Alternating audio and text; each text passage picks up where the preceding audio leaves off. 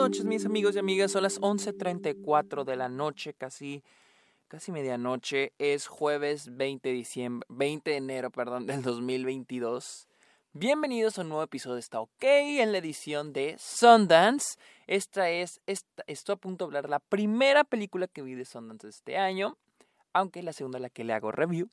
Uh, porque esta fue la primera, luego Fire of Love la vi por segunda, eh, la vi después, así que la tenía más fresca, así que rápidamente hice la review de esa y ahora voy a hacer la de When You Try, ¿cómo se llama esta madre? Ah, When You Finish Saving the World. Pero primero bienvenidos a este episodio de Stock, este podcast donde yo les hablo de cine, de series, eh, de festivales, de la temporada de premios y otros temas relacionados al cine. Y hoy pues estamos hablando de un festival de cine de Sundance. Eh, mi nombre es Sergio Muñoz. Recuerden seguirme en mis redes sociales como arroba el Sergio Muñoz. Estoy en TikTok, en Twitch, en Instagram y en Twitter. Y recuerden también caerle a Letterboxd, donde estaré poniendo todas las películas que estaré viendo en Sundance. Voy a hacer una lista, una pequeña opinión, pero también aquí voy a estar en esta OK. Eh, y los invito a que le caigan a Patreon o se suscriban a Twitch a cambio de beneficios exclusivos como videollamadas, watch parties, eh, episodios, este, ahí pues, episodios exclusivos, perdón, eh, ustedes pueden sugerir episodios, temas de los cuales ustedes me quieren escuchar hablar en episodios aquí en el podcast y muchos otros beneficios más. Así que les invito a que le caigan ahí. Vamos a empezar a hablar de When You Finish Saving the World y como la mayoría de las películas de Sundance no tenían ni idea de qué iba a tratar esto, solo sabía que era una película dirigida, la primera película de Jesse Eisenberg, sí, eh, Mark Zuckerberg en The Social Network y Lex Luthor en en Zack, en Zack Snyder, perdón, en, pues en pinches, ¿cómo se llama? En Batman contra Superman. Eh, sí, ese güey. esta es su debut como director. Y dije, ok, vamos a ver la película, la primera película de 24 que veo en el año. Eh, protagonizada por Finn Wolfhard y Julian Moore. Esta película trata la historia de Siggy, hijo de Evelyn, hijo y madre, que tienen una relación difícil. Siggy hace live stream, es un músico o intenta hacer música haciendo live stream al mismo tiempo que eh, trata de conquistar a una chica de su escuela, la cual es una chica muy podríamos decir metida en los movimientos progresistas de su escuela, eh, muy, este, que habla mucho de política, y pues este güey sigue, quiere conquistarla tratando de hablar de lo mismo que ella, meterse más al mundo de ella. Y luego tenemos la historia de Evelyn, la mamá de Siggy, quien trabaja en un, en un shelter, en un refugio para, este, para mujeres, y donde eh, empieza a tener una amistad con el hijo de esas mujeres. Ah, de modo que sustituye, o al menos entendí, a su hijo con él. Ah, ok, les voy a ser honesto. siento que la premisa está buena. ¿sí? Más que nada se, está... Esta película, siento que el tema principal de esta película es la relación madre-hijo de una madre difícil y un hijo difícil. Tendemos a ver películas donde uno es el difícil, la mamá es la difícil o el hijo es la difícil, pero en este caso se cuenta desde el punto de vista de ambos personajes y estamos viendo personajes muy difíciles, honestamente muy difíciles y que son personajes muy cínicos, personajes muy egoístas y que nunca llegamos a entender si los personajes hacen las cosas por... Pues no, en realidad sí, todo lo que hacen lo hacen por beneficio, por hacerse sentir bien a sí mismos todo, a pesar de que, por ejemplo, Evelyn le ayuda al, al hijo de la mujer del refugio, en realidad lo hace más por sustituirlo por su hijo, como un hijo que nunca tuvo. Y Siggy, pues, él anda conquistando a, a, Él trata de aprender de política, de los problemas del mundo, de los problemas sociales, pero lo hace para conquistar a su novia. Entiendo el mensaje, entiendo lo que se quiere dar a a entender por ahí. Sin embargo, el mayor problema de la película pues son los personajes. A pesar de que los dos, nuestros dos protagonistas, Finn Wolfhard y Julian Moore, son excelentes, la verdad, actúan súper bien, los personajes son imposibles de empatizar. Son tan molestos.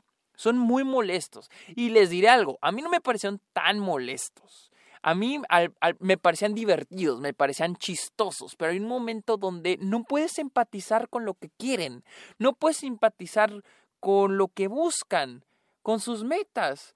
Un ejemplo que vi siempre, Uncle James y ahora Red Rocket que vi, son dos personajes que son detestables, dos protagonistas que son detestables, son malas personas, pero aún así quieres que logren lo que quieren. En este caso, te vale madres. De hecho, prefieres que no logren lo que quieren porque son terribles personas. Son cínicos, son molestos y nunca logras empatizar con ellos. Ahora, nunca se siente tan tangible lo que estos personajes quieren. Nunca sabes, por ejemplo, el personaje de Siggy. Nunca sabes exactamente qué es lo que quiere. O sea, sí sabemos que quiere conquistar a esta chica. Pero nunca se ve un esfuerzo nunca se sientes en esos stakes. Nunca se siente, ¿qué, vas a, ¿qué va a pasar, güey, si no la consigue? No se ve esa esa fuerza que hemos visto en otros personajes como otra vez como en Uncle James como este eh, Howard Ratner o con el personaje Simon Rex en Red Rocket que buscan hacen lo que sea para lograr lo que quieren en este caso este güey solo tratar de hablar un poquito eh, perdón conocer un poco de política de los problemas sociales pero nunca se ve un esfuerzo así gigante de él querer conquistar a la chava. Entonces, nunca crees si en verdad quiere eso. O sea, nunca me creí si en realidad es ser el querer del personaje. Igual con Julian Moore. Con Julian Moore, ok, es como que este querer eh, inconsciente de, querer una, de tener una mejor relación con su hijo y lo busca a través de, pues, de repente se ve que quiere como que ser mejor mamá, de repente es una hija de la chingada. Y luego vemos la relación que va teniendo con este chavo que olvide el nombre, debería tener el hijo, para no decir el hijo de, de no sé quién chingados. Eh, Kyle creo que se llama, perdón, Kyle creo que se llama. Eh, la relación que tiene ella con él, de una relación entre madre e hija, aunque no es su hijo. Y no sabemos si en realidad es como sustituir a su hijo. Bueno, sí lo es, pero entonces, pero no sabemos qué es lo que quiere. No sabemos qué es lo que busca. Si, ahora que recuerdo, si quiere que el chavo vaya a la universidad, que se sienta así como una madre con un hijo, pero nunca sabemos tampoco qué en, en realidad qué quiere. Nunca vemos en los personajes ese, esa, esa, nunca descubrimos ese querer. O sea, que en serio busquen algo, que quieran lograr algo. Y la película se vuelve muy monótona.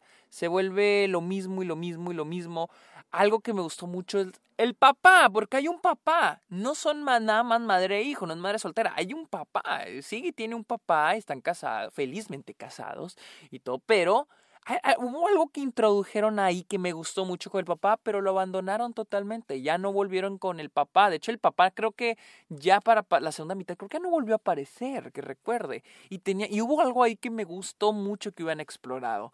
El final de la película solo me muestra la dirección a la que querían ir, que es un final medio predecible con todo lo que les conté. Pero digo, ok, ok, el final está bueno si hubieran pavimentado un camino coherente hacia ese final. Porque el final se siente de repente, o sea, tienes esta, esta familia súper disfuncional, súper que nos llevamos de la verga, y de repente tienes ese final que dices, verga, ¿y dónde estuvo esa transformación? ¿Dónde estuvo ese cambio? ¿Dónde estuvo esa reconciliación o esa resolución de personajes? No la hay. Y todas las tramas, bueno, al menos la trama de Siggy y la trama de Evelyn, las que tienen por separado, tampoco tienen una conclusión o tiene una conclusión que no convence, que no se siente tangible. Ese es, es, el, es, el, es, el, es el problema de la película. Hay una buena primicia, la verdad, sí hay una buena primicia que hemos visto en muchas películas, lo hemos visto ya, lo vimos en Lady Bird, o sea, lo vimos en Lady Bird, relación madre-hija, eh, que se vivan de la verga, cada una tiene sus pedos y cada una tiene actitudes medio de la verga, y, pero, pero, puedes empatizar con los personajes, te caen bien y llegas a entender sus actitudes, a pesar de que son actitudes incoherentes. No hay, no hay problema que los personajes tengan eh, actitudes incoherentes, porque los humanos tenemos actitudes incoherentes. Se entiende. Pero ya cuando no, cuando los personajes ya no sabes qué es lo que quieren, no sabes hacia dónde se dirigen y no tienes una resolución a estas actitudes, pues entonces no sé qué, es lo que, lo que se está contando. Lo más fuerte, vuelvo a repetir, lo más fuerte de esta película son las dos actuaciones de nos, creo que todas las actuaciones, pero obviamente nuestros protagonistas de Finn Wolfhard y, y Julian Moore, y también el, el soundtrack. El soundtrack de Emil Mosseri, quien también nos dio el soundtrack en, hace, hace casi dos años. Bueno, hace un año y garra de Minari y el soundtrack de The Last Black Man in San Francisco. El soundtrack es muy bueno, las actuaciones son muy buenas. Pero honestamente, miren, ahorita creo que se anunció que la película va a llegar en marzo a cines eh, por parte de A24. Eh, así que eh, faltan dos meses para que la película salga. No les recomendaría, la verdad, que paguen por verla en Sundance. Si se quieren esperar a marzo, pues espérense a marzo. Si en serio les, urge ver esta película, pues sí, va a estar los siguientes dos días en Sundance. Pero honestamente, si me dicen, Sergio, ¿me recomiendas verla en Sundance o me espero? Yo les diría que se esperaran y gastaran ese dinero en otra película como Fire of Love, que ya también está disponible mi opinión de esa película. Así que amigos, esa fue mi opinión de When You Finish Saving the World. Y esa es, otra cosa chistosa. El título, When You Finish Saving the World, cuando acabas de salvar el mundo. Que, eh, que creí que la película tenía iba a tomar un rumbo para ese punto, porque eso es, siento que va muy en dirección a los dos personajes, a, los que, a lo que hacen los dos personajes, que es, por ejemplo, este güey que quiere aprender sobre los problemas sociales para sobre qué se puede hacer para cambiar al mundo, que es lo que hace la chava a la que le tira la onda, y Julian Moore que trabaja en un shelter, que también está muy raro que ella trabaje en un shelter con la, ah, el tipo de persona que es. Entonces, está muy raro el título, When You Finish Saving the World, porque la película sí está eso ahí, pero nunca termina yendo en esa dirección. No sé, es, eh, no sé, muy raro. Ah, pero bueno, pueden seguirme en mis redes sociales, estoy como arroba el Sergio Munoz en Letterboxd como Sergio Muñoz Esquer y también los invito a Patreon o que se suscriban a Twitch. Amigos, muchas gracias por escuchar este episodio. Está ok. Pórtense bien, los quiero mucho. Bye.